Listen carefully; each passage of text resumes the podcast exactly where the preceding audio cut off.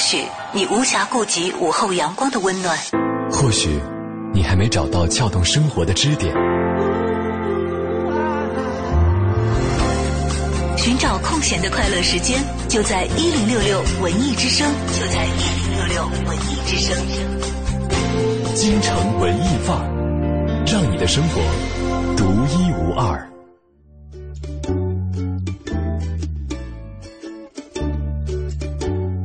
京城文艺范儿，让你的生活独一无二。你好，我是盛轩。大家下午好，我是小昭，又到了节目时间了。嗯，进入四月，春光依旧大好啊昨天很多人度过了欢乐的愚人节，而且呢，还有朋友昨天在微博上给我留言说：“哇，昨天怎么没有节目？我昨天这个对惊慌失措。惊慌失措，我换了好多的这个收听的软件，都发现没有声音哎。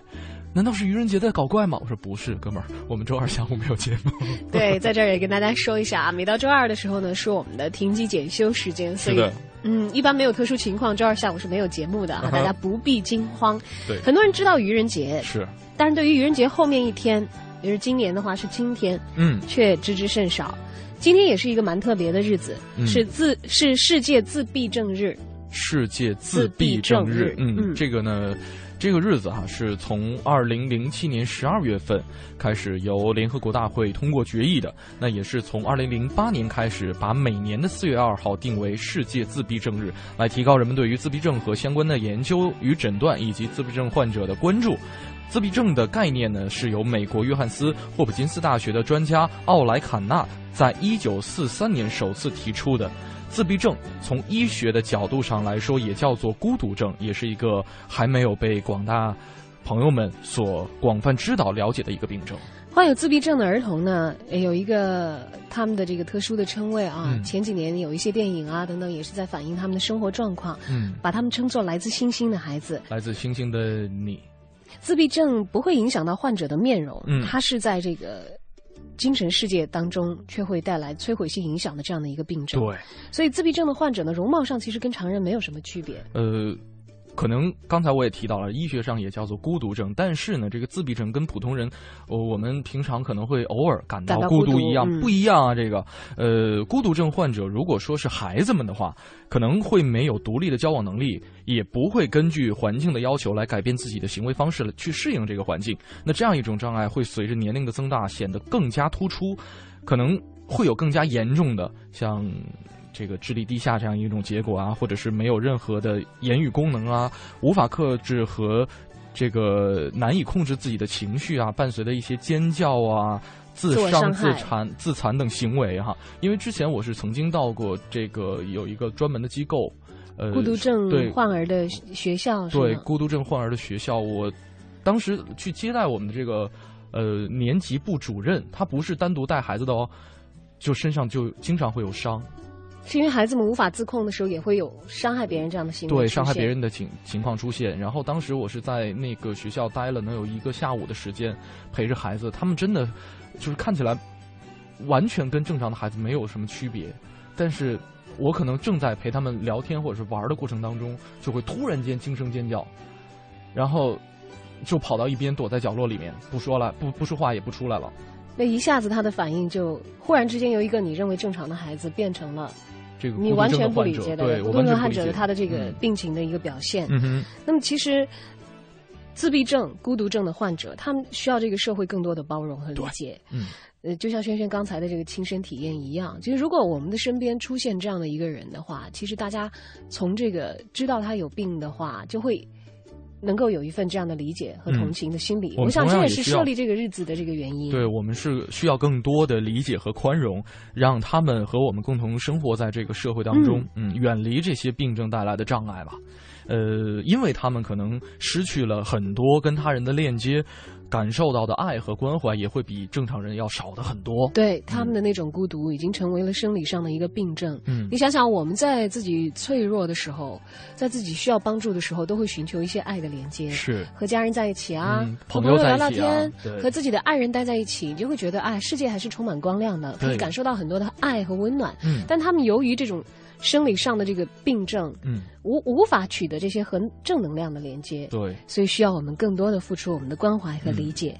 记住今天这个日子吧，四月二号是世界自闭症日。嗯，因为今天是世界自闭症日哈。我今天在呃打开这个日子的这个百科的时候，我也想到说，哎，好像我们自己有的时候真的会感觉到丝丝的孤独侵入到我们的内心当中，呃，然后。我努力的去回想，说这一刻给我带来那种体会和感受，从这样一种感受出发去理解自闭症患儿或者说患者的这样一种感觉。对他们会在一个跟我们不一样的世界，但其实我们又同住在一个星球。你也会有过那种孤独的时刻吗？感觉和世界失去连接？如果有的话，又是用怎样的方法从这样的孤独里头走出来的呢？没错，所以今天的节目话题，我们就来聊聊这个。是，今天跟您聊的是，呃，你最孤独的时刻是什么时候呢？你是用什么样的办法走出来了呢？发送留言到本节目在微信的公众账号“京城文艺范儿”，嗯，或者也可以关注小昭和盛轩的个人微博“大小的小李大昭的昭”和 DJ 程小轩。走进今天的第一个单元，我在北京城。你知道的，你不知道，你不知道而想知道的，你想知道而没法知道的，关于北京城的一一切，我在北京城。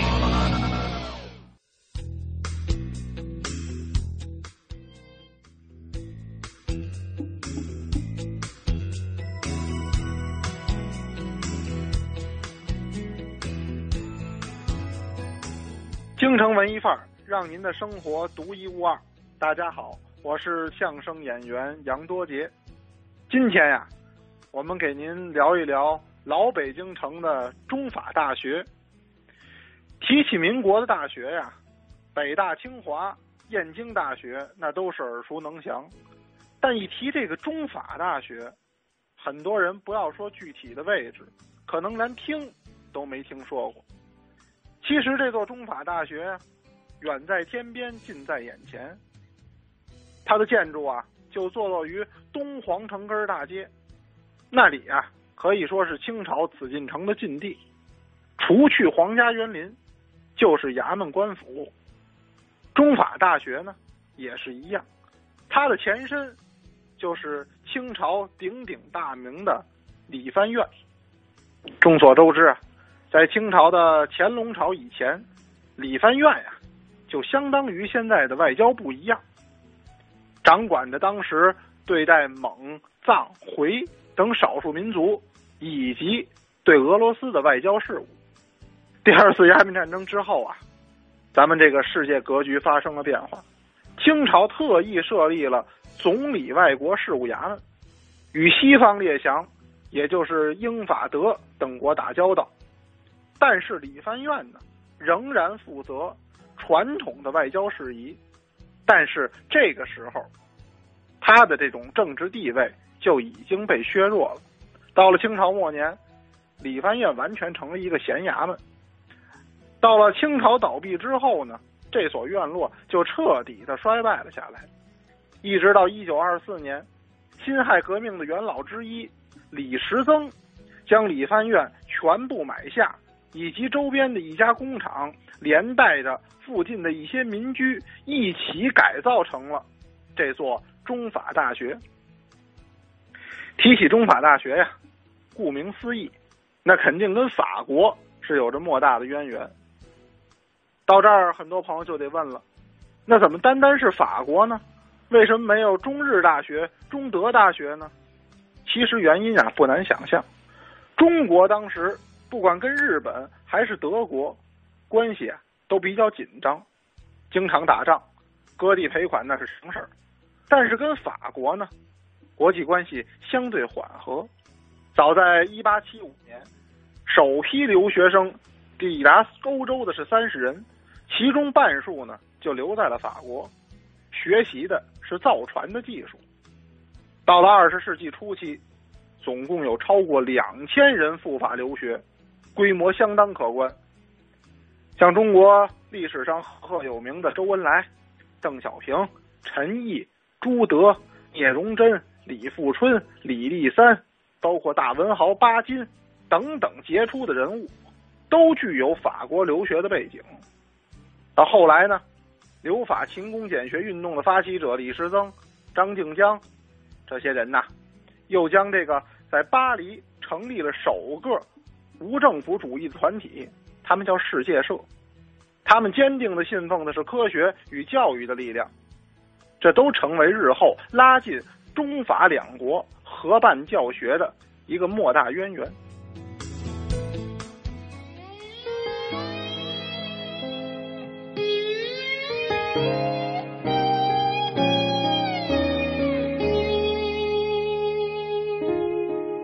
欢笑声，欢呼声，潮热气氛，心却很冷。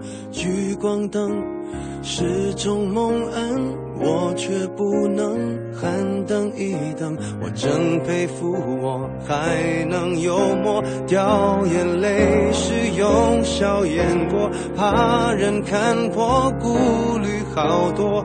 不谈寂寞，我们就都快活。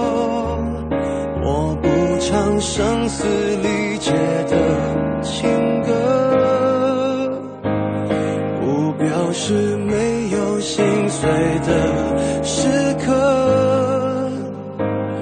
我不曾摊开伤口任宰割，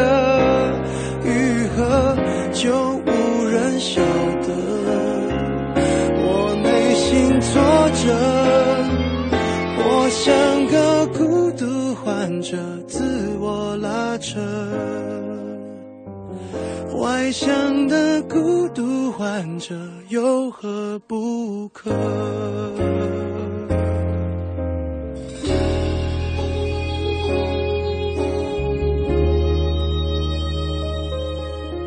笑越大声，越是残忍。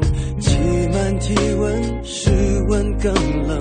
万一关灯，空虚扰人，我却不能喊等一等。你说你爱我，却一直说说我不该窝在角落，策划逃脱，这也有错。连我脆弱的权利都掠夺。我不唱声嘶力竭的情歌，是没有心碎的时刻。我不曾摊开伤口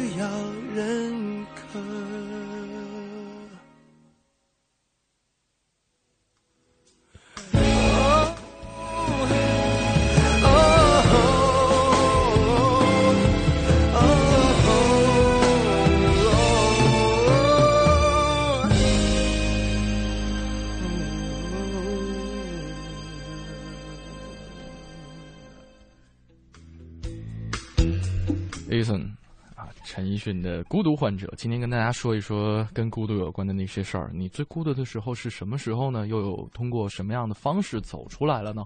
大家两种方式可以跟我们取得联系：京城文艺范儿这五个字在微信公众平台当中可以跟我们取得联系。另外呢，也可以关注小昭和盛轩的个人微博，大小的小李大昭的昭和 DJ 程小轩。嗯，我们来看看大家的留言。嗯，KCD 这是个小朋友啊，嗯，他说我不记得我都什么时候有过孤独感了，更不记得怎么解决的。哎，我跟他感觉差不多，是吧就是我我今天确实是去努力的回想自己那些丝丝孤独，但是我觉得我那些孤独是自我享受、自我陶醉的一种过程。嗯，就可能仅仅有一秒或者零点零一秒的时间，心里边会颤一下，那种感觉有可能是孤独，但是那种孤独却让我觉得浑身麻酥酥的，还挺享受的挺挺过瘾的一次感觉。是因为量不足，我跟你讲。对对对对对对对，可能嗯、呃是由于我的爱好太多了嘛，因为我自己一个人独处的时间也挺长的。哎，分享一下，因为你这样子就可以给大家提供一个参考。你对做什么事情就不会让你感到孤独吗？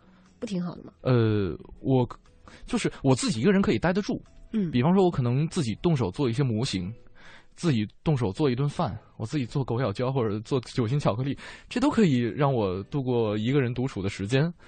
而当这些东西都呈现在我眼前，或者是藏在我的嘴里的时候，我会觉得自己特别有自豪感和成就感。嗯，然后做这个事情的时候会很专注，时间就会过对，很。专注，而且，嗯，我也会玩一些比较小儿科的东西。比如，呃，这个好 好小儿科啊，就比方说，就拼一个房子的模型，里边非哎常小，挺难的。非常细致，就是沙发什么都需要自己用布来裁剪出来，就是比较浪费时间。当然，这是之前的一一些小手工小小手工啊，DIY 哈、或者是自己做一个什么小小柜子、小架子什么的也可以。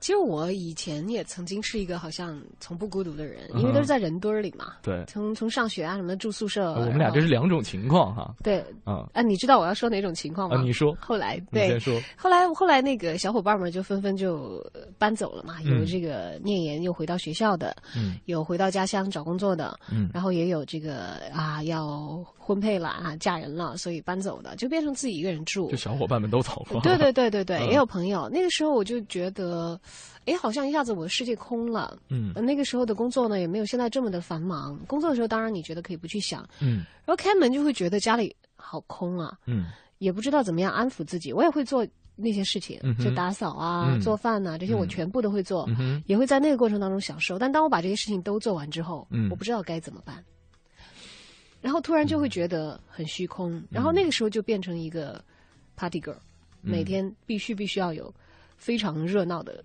夜生活，嗯。必须要有社交，嗯。我才可以觉得这是我正常的生活状态。嗯，因为那样子就很自然的会融入到很多人当中嘛，你去不断的认识陌生人。对我还有一种方法跟你的这种这个手法很类似，就是到楼下找爷爷奶奶们聊天儿。哎呦，你这个举动好暖哦！你知道，也许他们也很孤独，需要有人陪伴呢就。是我们家楼下有一花坛，然后花坛附近经常会有小朋友啊和爷爷奶奶们在那儿扎堆儿，呃，可能小朋友在那儿运动，老爷爷老奶奶在那儿拉家常，我就凑到旁边，就跟他们聊聊天。哎呦，好有幸福感！嗯对对对，我好像就从来不会做这种事情，所以一度会陷入孤独当中。对我都是找要不然那朋友解决。要不然上次那个老老爷子怎么能教我这个吹那个哦对对对卡卡卡卡祖？对，哎呀，果真是暖男咖嗯的！哎呀，我觉得这点我应该要好好学习一下，嗯要不然为什么日子过得这么毒嘞？是吧？好，嗯这个刚才其实，在关掉话筒的时候，轩轩有跟我讲说，嗯其实我觉得自己一个人的时间很好打发、对啊就比如说我会朗诵唐诗三哦百首。真的真的真的，就拿一本书摇头晃脑，有点像这个老学究的感觉，在屋子里边踱来踱去。番是吧？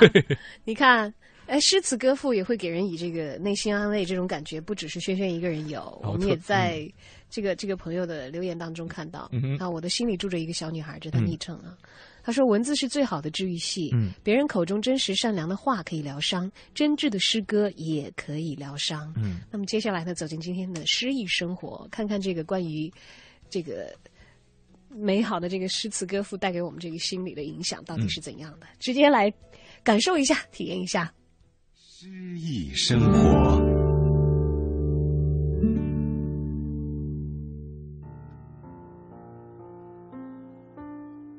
渡口，泰戈尔。在我必须离去的那天，太阳从云堆里钻出来，蓝天凝视着大地，上帝创造的奇景。我的心是忧伤，因为他不知那召唤来自何方。和风送来的细雨，可是来自我离去的世界。那里含泪的歌声，融进了一片欢快的静寂。或许，和风送来的竟是那小岛的气息。它在遥远的大海里，躺在夏日奇花异草的温馨的怀抱里。集市散了，暮色中，人们踏上了归途。我坐在路边。望着你荡着小舟，横过幽暗的水面，斜阳闪耀在你的风帆上。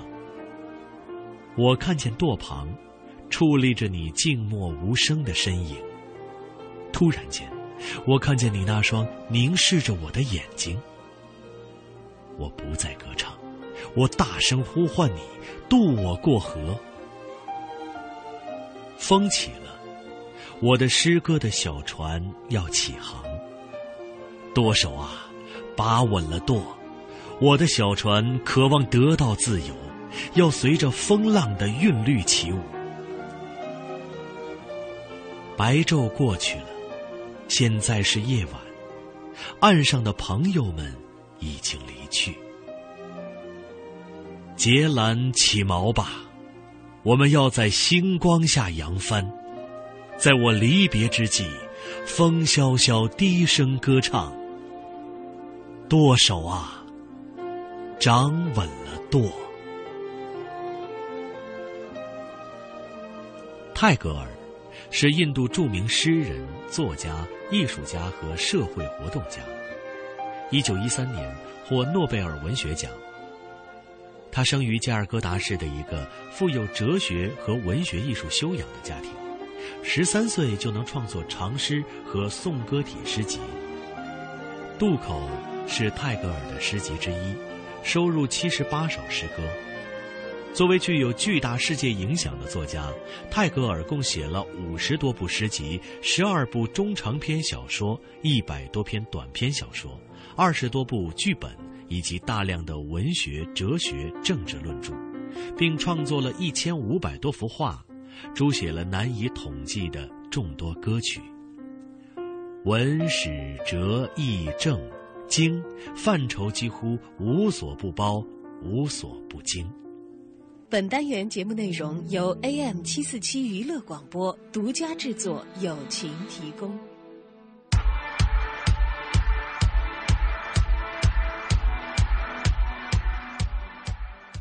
近年来，随着国内红酒消费热潮的兴起，消费者对进口高端红酒的需求也越来越高。不过呢，由于进口红酒往往要经过国外代理商、进口商、国内代理商、商场等诸多流通环节，而每个环节呢都会导致价格的上涨，因此想要喝上一瓶好酒，往往都要心疼一下钱包了。不过呢，今天有一个好消息，拉菲集团授权 ASC 公司拿出三十箱拉菲集团珍藏梅多克干红葡萄酒，不经中间环节直接供给大家。原始价格一瓶是九百九十八块钱，这本来已经是很低的了。但是今天呢，运营商还特批了买一瓶送一瓶、买一箱送一箱的特别优惠。但是很抱歉，此次活动仅限听众，不面对经销商。订购专线赶紧给大家来公布一下：四零零七幺幺六幺幺八，四零零七幺幺六幺幺八。为了防止有人趁机囤货，所以每人限购两箱，赠送两箱。四零零七幺幺六幺幺八，四零零七幺幺六幺幺八。厂商承诺每一瓶都是法国原瓶进口的拉菲集团珍藏梅多克，假一罚十，而且免费送货上门，货到验收，满意再付款。号码我说慢一点：四零零七幺幺六幺幺八，四零零七幺幺六幺幺八。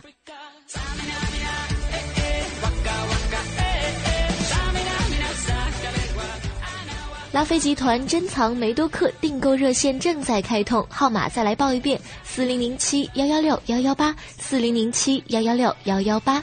今天的拉菲集团珍藏梅多克红酒全球产量仅有五千箱，因为省去了所有的中间环节，所以呢才会有九百九十八元一瓶的价格。这本来已经是很低的了，但是今天的参与活动还能够享受买一瓶送一瓶、买一箱送一箱的特别优惠。但是很抱歉，此次活动仅限听众，不面对经销商。订购热线：四零零七幺幺六幺幺八，四零零七幺幺六幺幺八。由于总共只有三十箱，每人限购两箱，赠送两。新文艺，新青年，文艺之声陪你一起走过这个春天。春天里，我最想就是开着车，现在到山里边那个盘山路啊，慢慢的开着，完了听着鸟叫，看着有山有水的。大家好，我是唱男中音的袁晨野。大家好，我是女高音柯绿娃。春暖花开，然后万物都变绿了。我觉得呢，当然我跟呃很多人都一样，特别喜欢希望春天里北京的空气能变好，然后每天能看见蓝天白云。我觉得这个可能不需要踏青，如果能看见这个，我也就更满足了。春天里，我和文艺之声一起放飞希望。太阳金店春日酬宾，即日起黄金饰品会员每克只降十五元，投资金条手续费减免，再送好礼，部分白银饰品五折优惠，正价钻石饰品免费戴一年，史无前例。黄金饰品以旧换新，不扣损耗，工费五折。太阳金店海淀区大钟寺中鼎大厦六二幺九四九九九六二幺九四九九九，专业金店，专业服务。加班加点是常事，用完电脑别忘贴上好视力。知道电子产品累眼，得用好视力。熬夜开车是常事，停车休息别忘贴上好视力。是啊。疲劳开车危险，得用好视力让眼睛放松放松。爸妈，保护眼睛可不是小事，别忘使用好视力。好嘞，眼睛保健就用好视力。好视力明目贴，国家射击队护眼产品，十四年诚信经营，对眼睛干涩、发痒等视疲劳症状都有保健作用。现在来电即可免费索取好视力明目贴舔装，零幺零五幺二九幺零幺零五幺二九幺零幺零。本品由好视力科技荣誉出品，不能替代药品及医疗器械。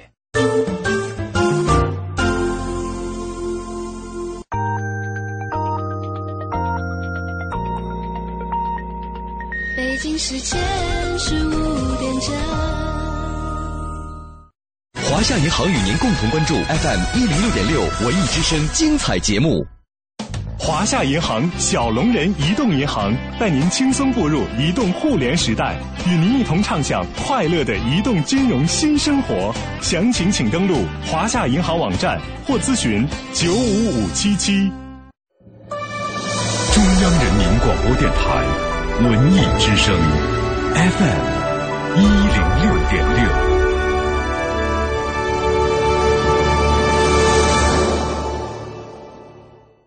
轻松快乐多一点，幸福伴随每一天，就让我们一起去感受。精彩的一零六点六，快乐在左右。这个春天，你可能从菜市场带回家十大箱红色水果，老妈说太浪费，因为根本吃不了。可是那又怎样？当季就是新鲜。这个春天，你可能在高级商场订了一件白色衬衫，因为九三年已经买过两件，一模一样。可是那又怎样？当季就是享受。冬天太闷，秋天太短，而夏天太用力。FM 一零六点六文艺之声，这个春天听最当季的文艺广播。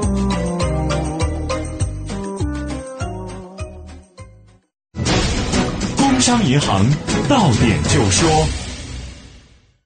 万事如意，购出吉利。工商银行荣易购商城开业大吉，重重大礼，款款大利。购物可贷款，积分能抵现。商场地址：more 点 icbc 点 com 点 cn，快来看看吧。详询九五五八八。文艺之声到点就说，文艺之声到点就说，由工商银行独家冠名播出。文艺之声到点就说，继续来关注马航客机失联方面的消息。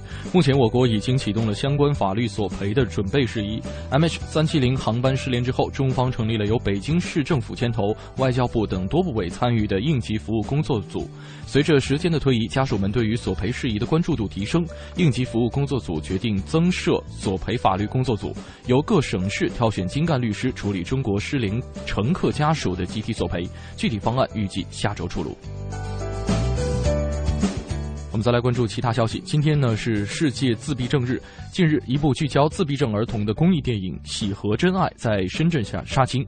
喜和根据深圳一名患有自闭症的小学生被十九位家长联名上书校长，要求将该生赶出校园的真实事件改编。昨天，腾讯书院腾讯文学奖在北京颁奖，著名作家苏童和阿来分别获得年度小说家和散文家。苏童在颁奖现场发表了“今日之现实，明日之文学”主题演讲。一部讲述残障人与普通人之间平凡故事的话剧《假如给我三天光明之借光》，昨天正式建组。该剧由北京市残联策划主办，主创班底大都来自北京人艺。四月二十九号，该剧将在中华世纪坛剧场首演。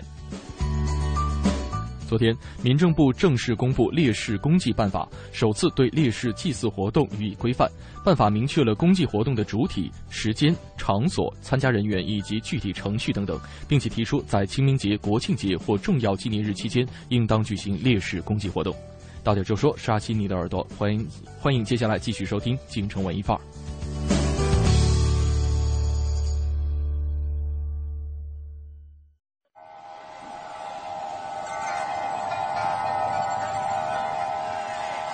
或许你无暇顾及午后阳光的温暖，或许你还没找到撬动生活的支点。寻找空闲的快乐时间，就在一零六六文艺之声，就在一零六六文艺之声。京城文艺范儿，让你的生活独一无二。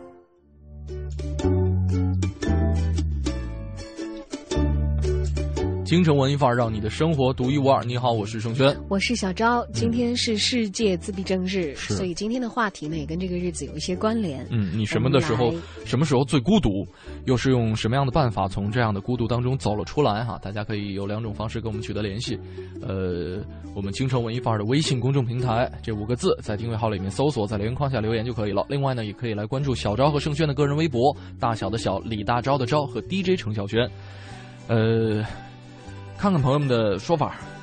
潘越，潘越有一本书叫《十一种孤独》，基本上看了我就很有共鸣。嗯，至于是怎么走出来的，我觉得，呃，不太可能走出来。就算朋友再多，身处闹市，依旧改变不了孤独这种事实。顶多告诉自己，我已经习惯了。嗯，这个倒是不可避免。就很多时候下，我们的朋友会有很多，呃，包括小昭，你刚才跟我们分享的这种。Party 女王哈，经常在这样一种场合当中出入，可能会给自己的心灵带来一丝慰藉。但是，当你真正独处的时候，会发现这些看似情感有链接的人，其实离你是相当之远的。对，你们的连接太肤浅了。你知道，如果只是这个狐朋狗友，人家会讲酒肉朋友是吧？对。然后莫逆之交，就完全是不一样的两种感觉。是。所以后来我在想，我为什么我会很依赖我的死党呢？嗯。就今天在这个发这个问题的时候，我就很很有切身体会，就是我从那种很低迷的情绪状态、深深的孤独里面出来的话，嗯，都是因为有他们足够深度的陪伴的，对，他们能够理解我，而且知道怎么样开导我，去影响我的行为，嗯，让我整个人完全调整过来，变成更积极的，愿意去和外面的世界连接，嗯，啊，愿意去换环境。对，就有可能一些新的情况，有可能是，比方说我们普通的一些朋友，他们只能够做到止痛的一个作用，但是自己的对你可能离开他们，你一下子就会又回到那种情绪里。有些死党会给自己开刀手术，哎，对，对吧？而且这种治愈，你会慢慢慢慢的。就就像真的是就像愈合一样，嗯，会慢慢慢慢的持续的对你起作用，嗯哼，就不是那一时的表层的，嗯、所以有的时候做节目也都会自己检讨一下，嗯，说我们好像跟大家在聊一些事儿，找一些解决方法的时候，我们可能都很都很流于去分享一些其实不是我们自己的经验，对，去看一些网上已经哎，好像大家转了、公认了是这样的一些道理。嗯，但是好像有的时候我们真正自己体悟过的一些东西说出来，还更有底气一些，哪怕他的这个。这个视角啊，不是那么的高屋建瓴，嗯、或者他方法只是很具体，但是蛮蛮有效的，好像感觉更真诚一些。就用一句特别文艺的话来说，话糙理不糙，也不太糙啦。我们的 话还是很文明的。是的，比如说轩轩说的自己一个人的时候，朗诵唐诗三百首，突然发现念错字儿了，哎呀！然后自己跟自己再交流一下啊，对，把自己的这个人格当中。压抑着的其他一面，就爆粗口的一面，就拿过来骂自己这个 很淤酸的。就是瞬间回到小学写作文啊！我的心里面有两个小人在打架。啊，那叫多重人格，是另外一个心理学范畴上的东西。我一般我会寻求朋友的帮助啦。对，要么他们会劈头盖脸的就给你一通分析哈。嗯呃，你要真听得进去的人，他们的分析你一定能听得进去的。嗯，而且会有行动。是，就像我从这两天开始减肥，就是因为。那一个事儿是吗？在家闲的无聊，然后都会发朋友圈啊什么什么的嘛，然后就会有朋友不断的留言，然后刺激你说你是一个胖子、肥婆没有未来之类的。然后我现在是开始减肥第三天，已经瘦了一公斤。哎，我跟你说，这不是说这句话说的有多重，而是这位朋友可能在你心目中的地位太深了。对他给我带来的影响比较大，因为我用这句话刺激过。你刺激过我妈没有？没有，没有刺激过你。这主要是因为我这种体重在你看来不太肥。刺激过我家那位，但是一点作用都没有。哎，那是不一样的啦。我想，因为因为因为这个伴侣之间和这个同性朋友之间的这种刺激点是会不一样的，是吧？啊，你知道我有很多朋友结婚之后就胖了，胖了二十斤、三十斤。嗯，这不是说他另一半天天说他你这个死肥猪怎么怎么样就有用的。嗯，是因为在一种安定的、就是可信任的关系里面。大家觉得没有必要再这样，嗯，其实减肥很累的，对，很火力全开的去，去去改变自己。然后当然，因为我这个时候减肥，我也不太像那个小的时候了，嗯，那会儿很单纯嘛，为了美啊，为了漂亮啊，嗯、然后去减一减，然后哪怕饿得很厉害，嗯，我现在不太会那样自虐式的减肥，我保障健康是第一位，是，还有这个动机，就会觉得另一个层面上来讲，它是对我自己的一种管理，就也不让自己跌入到。那种很 low 的情绪里面，因为我们有的时候放纵自己，就会吃嘛、睡嘛，然后宅在家里嘛，就觉得好像放弃人生、放弃自己了。是，就是呃，大家没有看到小昭这两天的改变，就整个人突然间焕然一新、脱胎换骨。我告诉你，是因为你认识我太晚了，我以前是个超有魅力的人，对，只不过你认识我的时候比较黄脸婆。没有，前一段时间我我眼中小昭是一个工作狂，可能每天看到他就是戴一个大框眼镜，然后在电脑面前这个可能整理一些文件啊，还是进行一些工作方面的。啊，这两天我说小昭这是给我的福利吗？就算是办公室公共福利了，对对对对对对对，太棒了！谢谢，多夸几句吧，我不介意每天被大家夸一下。不过在这里必须要打住，我们俩说跑题了。哎说一说，其实你看，这就是一个很好的例证，嗯，就是你在跟一个人在交谈，嗯，然后带来一些很正面的、很开心的内容的时候，嗯，你就会去忘记你的一些。呃，黑暗的情绪啊，嗯孤独的东西，不好的，是的，陪伴，对，陪伴是特别重要的一件事。嗯我在想，我小的时候喜欢听广播，可能就是，呃，就是我会用这样的办法来度过很多我自己一个人的时间。嗯，住校嘛，什么的，时间挺长的。有一些时候同学去自习什么的，嗯我就会自己听广播。听广播，对，这种带来的对陪伴感嗯是很是很活的。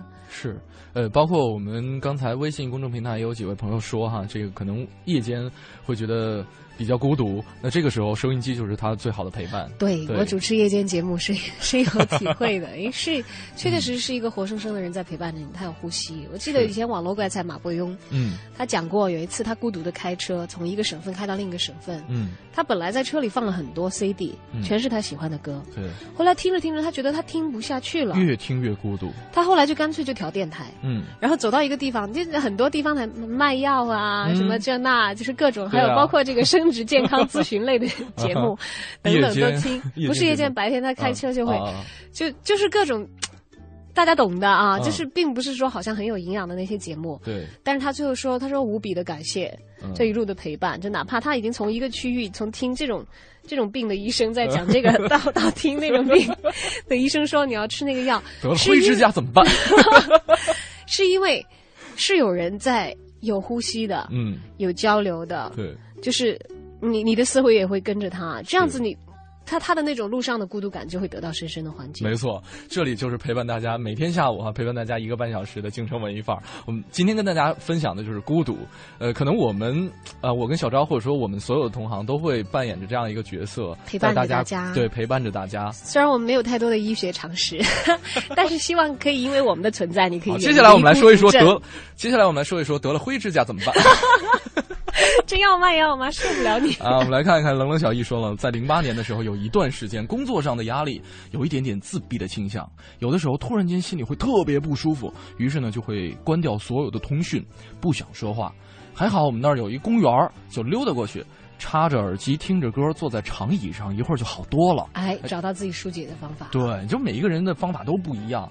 呃，有些时候真的，或者说这个程度也不一样。由于程度不一样，导致了这个疏解的方法也是不一样的哈。阳光小玉发了一段特别优雅的文字，说：“我们生来就是孤独的，我们生来就是孤单的。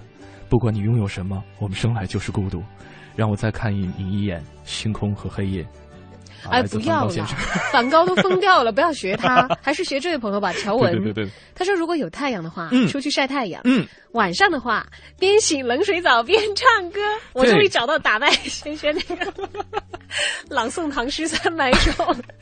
我会唱我我不会洗冷水澡，但是我会洗澡的时候唱歌。他说对，差不多就去睡觉，嗯第二天早上起来去看日出，然后晒太阳，太好了，多么健康我向上的超爱这种方。法。嗯，或者你去看一出戏也可以哦。对啊，看看有什么好戏值得推荐呢？今天听听我们的影艺告示牌。影艺告示牌。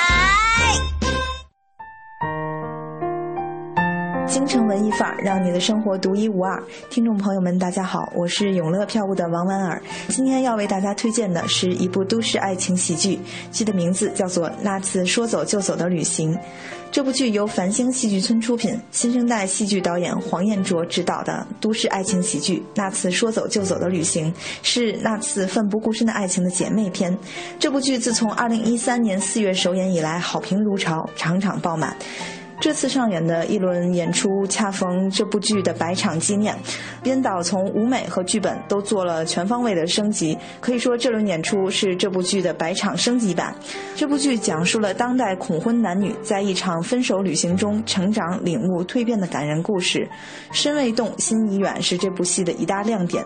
观众可以跟随主人公在剧场中去欣赏不一样的西藏雪山，感受尼泊尔的异域风情，仰望拉姆纳措湖上空的浪漫星光。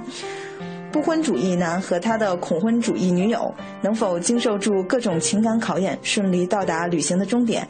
这只有靠你牵手所爱的人到剧场中共同寻找答案了。有人说，人的一生一定要做两件事：谈一场奋不顾身的恋爱和去一次说走就走的旅行。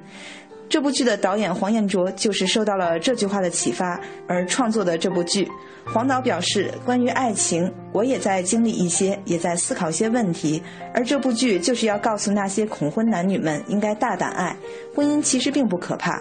还有就是告诉当代的都市男女们，遇到想不开的问题时，可以去到一个陌生的环境，兴许自己的想法就会改变，不会钻牛角尖。那次说走就走的旅行，将舞蹈、戏剧。外国民歌小调等多种艺术元素完美融合在剧中，剧情直戳泪点，瞬间摧毁情感的坚冰，迅速拉近了剧场内暗生情愫的男女心与心的距离。不少网友看后通过网络平台称赞这部剧是百分之七十的欢笑加百分之三十的泪水，是一部有魔力的舞台剧。它让单身的人想恋爱，让恐婚的人想结婚，让上班族想去旅行。这部剧于二零一四年三月二十七日至二零一四年四月二十七日在繁星戏剧村一剧场上演。目前剩余的票价有一百五十元至两百元两档，想看的观众朋友们可以开始订票了。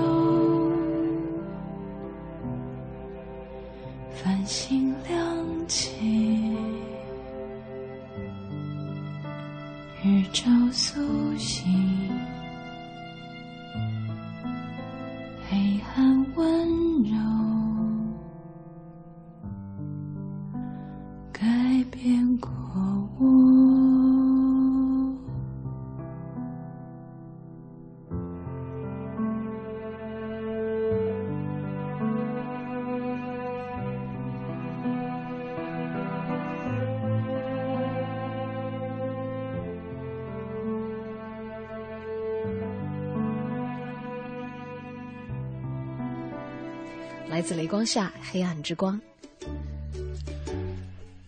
这个这段是是享受孤独的时候用的曲子，是吧？嗯嗯，因为孤独的时候，就像呃你在享受的时候，就像是在黑暗当中看到光亮一样。嗯你心中那个光亮是不灭的，，对，但是同时又会觉得被黑暗温柔的包裹。那个时候的黑暗，不是代表着灰冷，嗯没有希望，嗯和与这个世界失去连接，嗯所以心里有那么一点点小火花，是多么重要的一件。事情。如果说心里没有小火花的话，那就找到，抓紧时间去找到属于你的那小火花，或者是那一点点小阳光。嗯，在我们孤独的时候，我们与外界寻求的联系，很多东西都可以变成这个光哦。嗯所以当你孤独的时候，不妨去找一点事情做，找一些人来陪陪你，嗯，找一个不一样的环境，让你重新的敞开心扉，去认识、了解，同时也让别人可以走进你。对，今天跟大家说孤独哈，什么时候最孤独？你用什么样的办法走出来了呢？两路平台都为大家开通，京城文艺范儿的微信公众平台，还有小昭和盛轩的个人微博。西西说了，说可能会去听听歌啊，到广阔一点的地方走一走啊，或者出去玩一次，要风景好一点的地方，最好是山区、海边什么的。嗯，哎，这一看就是城里待久了的孩子、啊，这是留学久了的孩子说好山好水好寂寞，嗯，回来好脏好乱好快乐。哎，对，就当自己一个人长时间的远离自己熟悉的人群的时候，可能会有这样一种感觉。对我有一个朋友，我经常会在微博上看他，也有时差，因为他是现在他是在等待移民的这个，在做移民间，用这个比较简短的说法。嗯。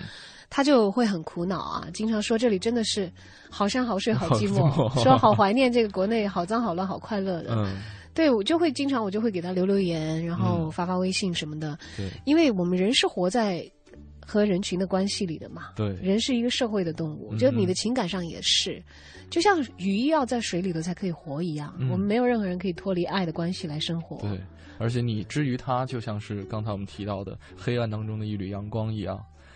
你是倒着时差陪他聊天是吗？对，这样很可爱，但他也经常会会会点亮我。人生得意知己足矣啊！哎呀，我好害臊，有好多知己，以至于没有克服不掉的孤独。对，来看看大家的留言。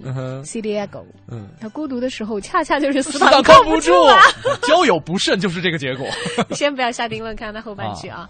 他说最孤独的时候是你为别人着想之后的结果，反而被误解或者不被理解。嗯，那时候心都结冰了。嗯，他说睡觉是我最好的调节情绪的方式。嗯，其实我觉得睡觉是好方法，能够通过睡觉调节过来的孩子，真的都是很阳光的孩子。因为能够睡一觉就淡忘的话，就还好，这东西不伤你的元气。对，睡觉是最好的一种帮你度过黑暗的时，对，度过黑暗时间的方法哈。呃，但是我在想，孤独的时候为什么还要替别人着想而被误解呢？这应该是他可能是遇到一些问啊。我觉得他是不是把这个顺序有点说反？就是遇到问题，然后去别人替别人着想，被误解。这个时候反倒感到孤独，对对对对对，是不是有可能？有可能。我们没理解错吧，这位小妹妹？猜一猜啊，如果理解错的话，赶紧给我们再留一条。是的，留言。嗯，戴文鹏说：“我现在就很孤独，我是菏泽农村的，家里玩的人都出去打工了，只有我自己和小伙伴儿，还没有女朋友，都二十五了，我只有自己听收音机，猛听歌，干活，享受孤独。所以这个时候，打开你去多和别的人建立连接嘛。对。”哎，虽然我们说着容易，但是要你自己实践呢。嗯，这你开始调试的时候会不一样。我有一个好办法，嗯哼，去运动嘛。啊，但是你可以根据你自己的所处的地方啊，因为你有一些运动它是必须要群体性的，嗯，比如说男孩子打球，嗯，呃，女孩子可以竞技的东西少一点，但但是比如说你去练个瑜伽、跳个操啊，嗯，你会进到一个一个集体的做一件事情的群体里面，就会和一些人建立连接。反而我觉得这位朋友他，呃。是不是自己们觉得心里空，没事儿可做，而去看别人有事可做的那样一种场景，让你觉得很羡慕？那就给自己找一些事儿去做。对，找点实际有意义、对你的成长有帮助的事情。对，你自己去衡量你想去做什么事儿，然后去做就 OK 了。还有田浩，他在留言里讲说，工作环境的关系，我曾经在新疆的沙漠里头待了三个多月。嚯！他说石油钻探是很艰苦的。旷日持久的孤独寂寞时刻伴随着你，嗯，漫天黄沙让人感觉没有希望存在，嗯，没有希望，没有存在感。他说和我一起工作的同事性格比较内向，不善交流。到钻井现场的一个月之后，每天他都在重复一件事，嗯，一个矿泉水瓶、一片叶子、几只小昆虫，就成了他一整天消磨时光的东西。哇塞，就是他用一种方法，就是把这个矿泉水瓶灌上半瓶水，然后把叶子和昆虫都放进去，叶子飘在水上，昆虫就跑到叶子上。他然后把瓶子倒置，看着昆虫来来回回疲于奔命，一天的时间就打发了。哇，我觉得他说到这真的觉得好孤独哦。对，哎，我突然想到，就呃，之前是梁朝伟演过一个角色，对着肥皂说话，可能一聊一聊就聊一整天。包括那个 Tom Hanks 演的《荒岛余生》里边的那个 Wilson 那个排球，他对着排球，因为就只有他自己和那个排球嘛。哇，这个孤独感爆掉了，我觉得要爆表了。嗯、这么一描述这个场景，嗯、但是他还有其他的办法，因为他那个同事比较内向嘛，所以他采取的方法是，他随之而来的就是我的电话费暴涨。嗯，有的时候信号不好，要走到很远的沙包上去找信号，嗯躺在沙包上和远方的亲人侃侃而谈，是驱走我当时孤独寂寞的唯一的途径。是。他说好不容易熬到回到库尔勒了，那个内向的同事和我都对库尔勒不熟悉，打了一辆出租车，师傅问我们去哪儿，我跟他说了一句往人多的地方开，嗯，然后我和我的同事就再也不发一言，就这么看到窗外，嗯，以至于到了现在，什么样的困难都已经不足以成为让我颓废的理由，哎因为有了那样的一段经历。其实有的时候哈，经历过一段时间的极限的心理承受这个场景的时候，你会发现以后遇到很多事情都会一路顺风了，就会释然对，都会释然。因为你接受过更高级别的考验，对，为什么那些这个公司的大佬们特别喜欢去攀登珠峰啊，挑战去感受极限呐、孤独。对他们会去让自己觉得挑战成为自己的一种习惯，或者接受挑战成为自己的一种习惯。那以后在碰到类似的情况的时候，就会变得更加释然了。哎，我想起那句话啊，好有总结性的，嗯，说那些没有把你打败的东西，嗯把你变得更强大。感谢这些没够没没打败我们这些、好啦，我们不去。感慨了，讲讲具体的吧啊！啊你感到孤独的时候，以什么样的办法来克服呢？朱雪宁说了，看书码字儿愣色儿。码字挺有效的。之前我们好像有讲过，前两天节目里面说说过，对，写日记，哦那确保不被 不被不应该看到的人看到。你知道我看了这两个字，第一个反应是这个写代码的码农。哦，啊，但是人家啊还有还有后面的其他项目。对对对，俊英说了，玩相机、处理照片、做运动，这绝对不是孤独时候做的事儿。做了就不孤独了嘛。对啊，你看他说疯狂的骑车回来啊累得倒头就睡，嗯哎，超级有效，这个是科学上已经证实的。嗯因为人在运动的时候会产生多巴胺，嗯尤其是对于男性会有非常非常强烈的满足感。嗯而女性需要血清素，嗯这个也是在我曾经孤独，还有就是有一点轻度抑郁倾向的时候发现的。你可以从饮食和你的生活习惯上来做一些调节是和改善。嗯当你身体里的血清素水平够的时候，女性就会从一种比较焦灼、无助或者虚空的孤独的感觉当中就会出来一些，就会能够更多的感受到幸福啊、满足啊这些东西。嗯，还有一种让你能够感觉到幸福或满足的，就像是蔚蓝说的，吃冰激凌。对，好简单的找一种你的享受，对，就是找到一种甜甜的感觉。但是要注意哦，不要吃的太过。小心蛀牙哦。蛀牙是一回事，吃成大胖子又是另外的一回事哦。嗯，今天跟大家说的是孤独两路平台都为大家开通，京城文艺范儿的微信公众平台，还有小昭和盛轩的个人微博。在我们半点广告之后，我们继续聊马。上回来说说看你怎么样走出孤独。新文艺，新青年，文艺之声陪你一起走过这个春天。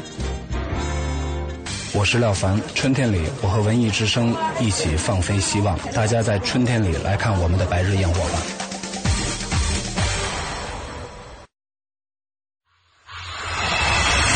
全程扫描交通路况。来关注一下路面上的情况。东三环十里河桥的辅路车多，造成了劲松桥到十里河主路、呃华威桥到十里河辅路拥堵排队。另外，东五环五方桥北外环方向有事故，后车请小心避让。莲花池西路金家村桥进京方向车多，后方队尾排到了沙窝桥。呃，这里呢是都市之声为大家提供的路况消息。今天气，知冷暖。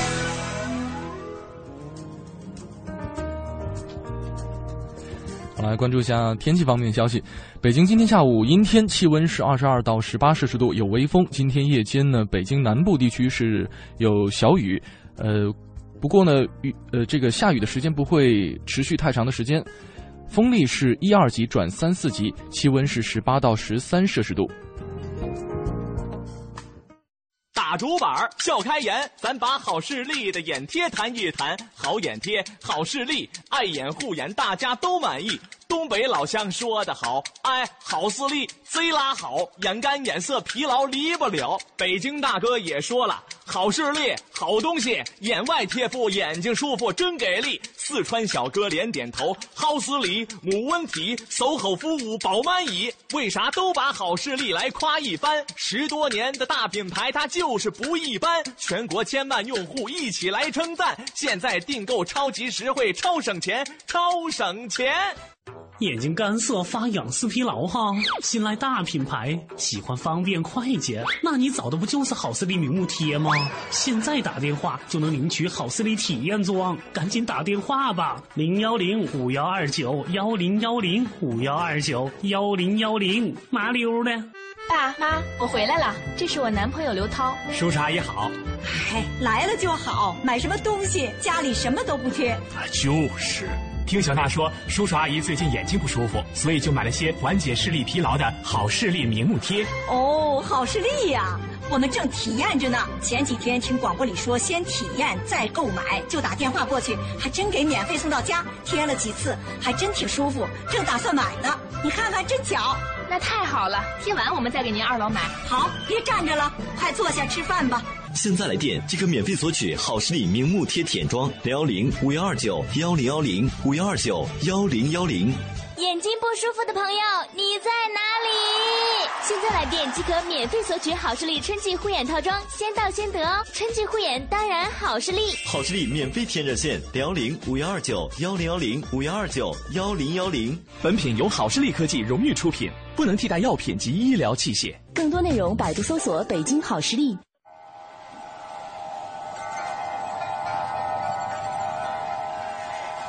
或许你无暇顾及午后阳光的温暖，或许你还没找到撬动生活的支点。寻找空闲的快乐时间，就在一零六六文艺之声，就在一零六六文艺之声。京城文艺范儿，让你的生活独一无二。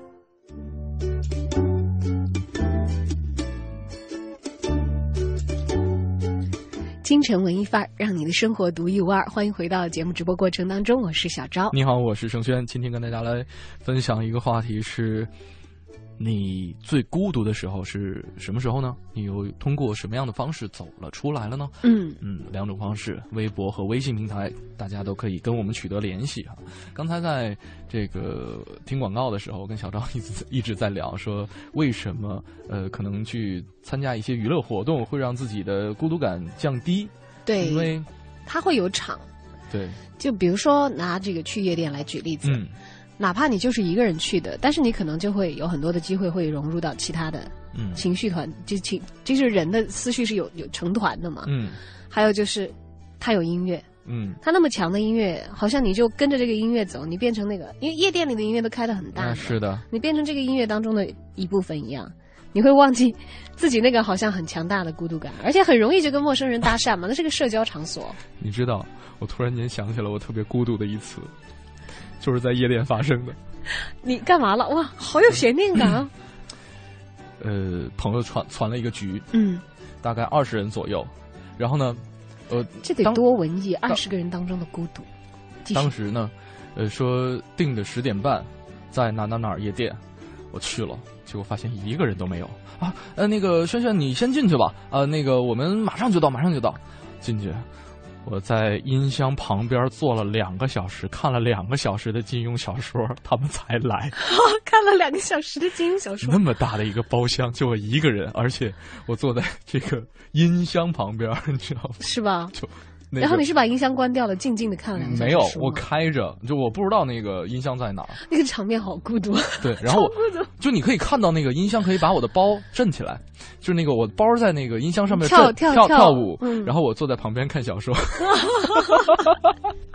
好孤独的场景啊！交友不慎的结果。不过还好，后来朋友们来了，是不是也就化解这种情况？嗯哼。啊，七条尾巴的鱼啊，他说孤独应该是和女朋友分开那段时间。哎，失恋是容易这样子哈。嗯。他怎么走出来的呢？嗯。真的不记得了，好像一下子就顿悟了。嗯。人生是用来享受的，不是用来孤单伤心的。嗯。美好的东西太多了，只沉在只沉浸在孤独里头，太可怜了。嗯，我觉得跟女朋友分手啊，就是因为。他在你的生活当中占据了相当一部分的时间，而这部分时间是你已经熟悉和习惯了的。当分手之后，这部分时间就空余了出来，你无法合理的安排这部分空余的时间，也许就会觉得孤独。嗯，这是从一个方面来说哈。对，另一个方面就刚才我们讲的连接，你本来以为是很自如的一种连接，嗯，就被砍断了。这种连接被中断，就有一种，你知道，我有一个朋友跟我描述过他失恋的感觉，他说就好像你有满满的满腔的爱，你就像是一个电力满满的手机，但是你找不到信号，嗯，对，或者更像是一个你不断的在外呼号呼号的电台，但是你不知道谁会听到，是。可能没有人听到，对，哇，他当时那个描述，我就觉得好孤独啊。唉，不行，我们得找找克服的方法。好吧。然后他在说这个话的时候，当时还好，我我我后来想想觉得很孤独，但是当时那种场景就非常不孤独，也成为我后来这个社交娱乐生活当中一个很重要的内容，就是因为当时是很多朋友坐在一起、嗯喝啤酒、吃肉串儿。啊，我以为吃炸鸡呢。这个炸那会儿还没有演星星 那这个其实真的也很治愈。嗯你想想那个东西，它是挺好吃的，嗯，但是你自己一个人吃的时候，会不会不觉得这么享受？是因为这些东西都是社交的媒介，对。就包括你喝茶也好，嗯喝酒也好，对。你煮饭局也好，嗯哼，它不是说你一个人静静的去享受这个食物的美味，嗯，而是可以，你会觉得你现在想想是不是能够跟你坐在那个富丽堂皇的大厅里，嗯。规规矩矩、正襟危坐一起吃饭的人，是一种有一种气场。然后跟你一起在街边摊可以嗯。系着拖鞋、踏拉板，然后在那里啃串儿的人，是另外一个气场。你说到饭局、酒局，我突然间想起来，就是当自己发现自己成为了局外人的时候，也会觉得特别的孤独。孤独，嗯，那个时候我就会跑掉了。就以前经常从 party 当中撤，你知道？啊哈，现在是因为没有时间去了，有太多时候要上班。对，呃，这位朋友也说了，刚才呃说是在他是说哦，在山东菏泽的那位朋友对。在继续讲，对他说我每天都在干活儿，嗯。呃，从早忙到晚，我想歇一歇，我怕孤独，我很累，嗯。那就真的歇一歇。哎，我在想，当一件超级简单但重复，呃，也不一定是超级简单，就是可以重复、无限重复的一项工作，充斥你的生活的时候，对，很容易你会不会觉得它？对，你会不会觉得它没有意义？包括在有一段时间，我会比较沉迷于网络游戏。嗯，网络游戏的一个特点就是可以无限的重复，就是我的每一项，就是比方说我的的重复是为了打一项记录，或者说打一个什么装备等等等等吧。但是当这个工作你重重复了无数次之后，你会觉得好无聊，好孤独。但是它又会像一个禁咒、一个魔咒一样，你又停不下来，会吗？对，会会那个时候你一定要打破它，是去寻求新的连接。所以这位朋友也一样，就是呃，你想歇一歇可以，但是你的孤独跟你每天干活是没有关系，没有关系的。嗯，嗯你可能只是习惯了用那种干活的方式来让自己麻木。是的，去和这个世界建立新的连接吧，大胆一点，走出去，哪怕只是一场短途旅行，或者尝试换一份工作做一做，嗯，都是有可能很有效的。没错。好，接着走进下一个单元 Time out 推荐了解一下我们今天的 Time Out 的推荐。Time Out 推荐，负责一切享乐。Time Out。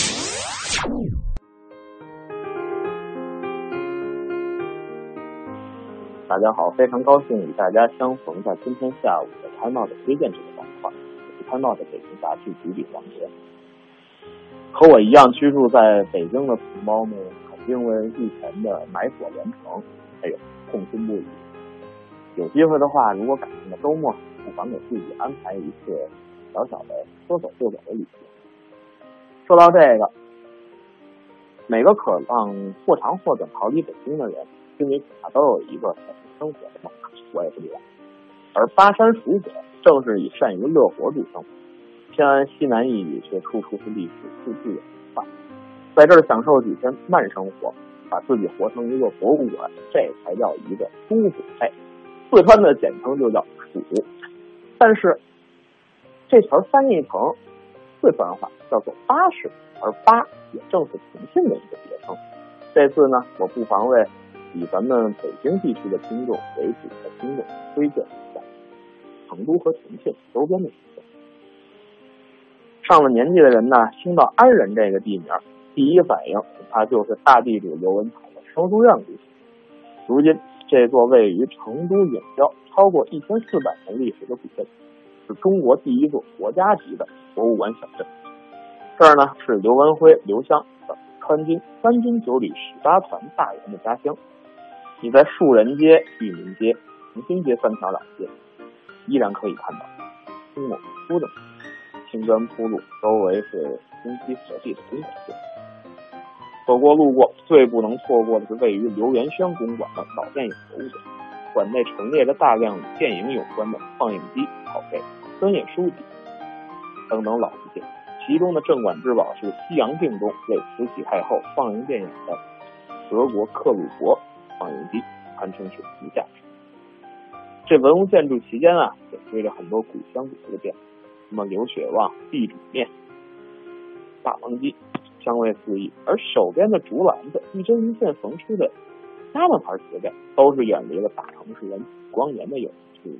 光顾的当地人呢，并不比游客少。镇外不远的刘氏庄园，则是中国近代富豪庄园的一大特刘文台五兄弟的五庄园，占地达到了七万平方米，高墙天院啊，那真是民工艺的，融合了江浙、西洋、印度、西藏各式建筑，其中的家具陈列更是让人无法想象。这也是民国乡间的奢华，甚至瞒报天天的大都会，哎，这个才叫真正的土豪呢。但是有一点。就是咱们大家都听说过的收租院这个事儿，纯属是后来的合理想象、集体创作。刘文彩家里没有这么大，而川军司令刘文辉部今天的主人崔永元，免费开放的电影传奇博物馆，既有老实又有高科技，可谓是一教一个。但是，之所以这个地方是第一座国家级的博物馆小镇，你一定要为此留出一天时间。目的地呢是剑川博物馆聚落，名为聚落，那规模可想而知。抗战系列、红色年代、汶川大地震、中国民俗四大主题板块囊括了八百件，其中国家一级文物就达到了一百五十三件。但是既然提到安仁镇适合过夜，住在哪呢？在古镇里啊，你可以选择昔日川军名将高明轩的空谷，或者留香幼时读书的四门学馆。对当代史情有独钟的，可以选择和建川博物馆一脉相承，布满当代文物的星级酒店。以上的价格啊，一般不高于北京、上海的经济型酒店。说到这儿呢，中国最大的二手古家具市场在安仁镇上。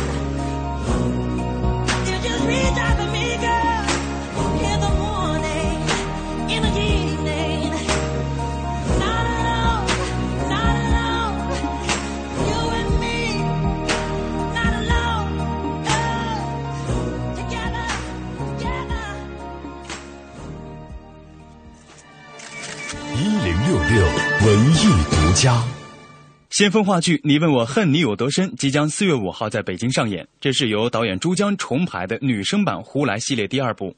胡来系列一直都是细小堂的代表剧目，你问我恨你有多深，同样继承了本系列作品的优点，并做了更多新的尝试。近日，文艺之声记者走进细小堂，对本剧做了独家专访。这部剧它是一个形式感大于内容的这么一个剧，呃，从视觉冲击和戏剧冲击感上，它是要比一般的剧目要强的，并不是说呃一般观众就能接受得了这种戏剧感的冲击力的。就我们在舞台上会下雨。我们的演员会直接就在舞台上淋雨，在然后在雨中吟唱，这对于舞台来说其实是一种挑战，对于走进剧场来观看这部剧的观众也是一种挑战。不敢说虐心吧，但是，呃，它确这部剧确实具有一定的先锋的实验性质的东西在里头。其实我是想说，如果说有人敢来剧场里看这部剧，他一定会得到一些以他以前在剧场里。看戏剧得不到的东西。你问我恨你有多深是电影《二十三十四十》的话剧版，讲述的是二十三十四十三个不同年龄段女人的情感故事和心路历程。剧中三个女人的生命中都有一个深深眷恋的男人，而他们自始至终都未出现。三个女人不同程度因爱受伤后脆弱的不堪一击，痛苦的难以自拔。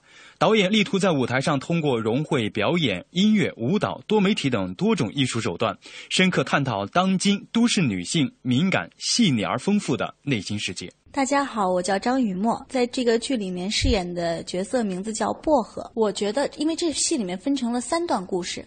首先，如果你想知道一个女人为了一个男人如何的疯狂。一个女人，她到底为这个男人倾泻了多少？到底倾注了多少的感情？如果你想在这个戏里面找到你自己人生的共同点的话，你可以进来看一看。要不然，如果你想看一眼别人的故事，就是因为每个人的人生故事都不一样。你想看一眼别人的故事的话，你也可以进来看一看。你问我恨你有多深是谢霄堂继零八年首演之后，今年二度复排。制作人袁林杰介绍，今年除了复排二十三十四十外，谢霄堂还将复排更多的优秀剧目与观众见面。二十三十四十呢，我们零八年演出在北京，大概演了二十场左右，然后在上海演了几场。这次我们之所以复排呢，一方面呢也是我们很长时间没演过了，大概可能。五年多没演过这个戏了，二一个呢，就是我们现在在搞一个就是戏消堂经典戏剧展演。戏消堂呢，呃，从从零五年成立到现在为止，呃，现在就将近十年的时间，现在已经出了大概六十部戏了。所以我们把一些相对比较优秀的戏。呃，我们把它拿出来，就是今年我们做了一个档期。这一年我们在这个西区剧场都有演出。文艺之声记者胡宇报道。好，听完我们今天的“一零六六文艺独家”，嗯，抬头看看时间，节目所剩的时长也不多嘞。是，今天跟大家由这个世界。自闭症日聊到了关于孤独的话题，分享了很多朋友关于自己怎样克服孤独和从孤独当中走出来的一些一些心得吧。对，呃，当然我们也是希望啊，借着今天自闭症日，我们能够更加的关怀这些呃处于一个孤独的世界当中那些可怜的和我们一起同样分享这个社会的我们的大家庭的成员。是，当然我们也可以成为点亮他们。黑暗当中的这样一束光芒，嗯，更多的陪伴，更多的理解，更多的可能需要我们去伸出爱的双手，去寻求和他们的连接。他们觉得足够安全的时候，可能才会把他们的手交到你的手中。是，其实我想起来，我前两天在读的一本书，黑川雅之的呃关于日本的八个审美意识，嗯，他讲到一个很有意思的现象，说你会发现人和人的关系就像人的大脑一样，细胞和细胞之间。是独立存在的。嗯，当它有连接的时候，是一种并联的关系。嗯就像人们需要组织在一起的时候，就会拉起手，嗯或者成为一个社群。是，所以他说一想到这个就会觉得很奇妙。所以其实我们可能会觉得那些是跟我们不相关的人，嗯不相关的个体。嗯，但是如果有一天我们的情感产生连接的话，我们就是。就是按照一个方式来思维的人，我们就是一个集群，我们就可以在我们互通的中间传递爱和能量。对，让我们一起去用自己的爱去唤起这样的共鸣。嗯，也在身边也把这样的关爱向更多可以和你连接的人传递吧。因为要知道，也许是正常的人，也会时不常的感受到孤独，而把一个人从孤独当中解救出来，可能你在他的情感当中就占据了相当的分量哦。这是我从切切身体会当中得来。今天节目该跟您说再见了。呃，如果大家希望进行网络回听的话，可以来登录央广网三 w 点 cnr 点 cn，了解更多的节目的内容。当然呢，在我们整点过后，是由戴戴为您主持的《乐坛新生》。感谢各位的衷心陪伴，节目就到这里，我是小张，我是盛轩，再见。拜拜。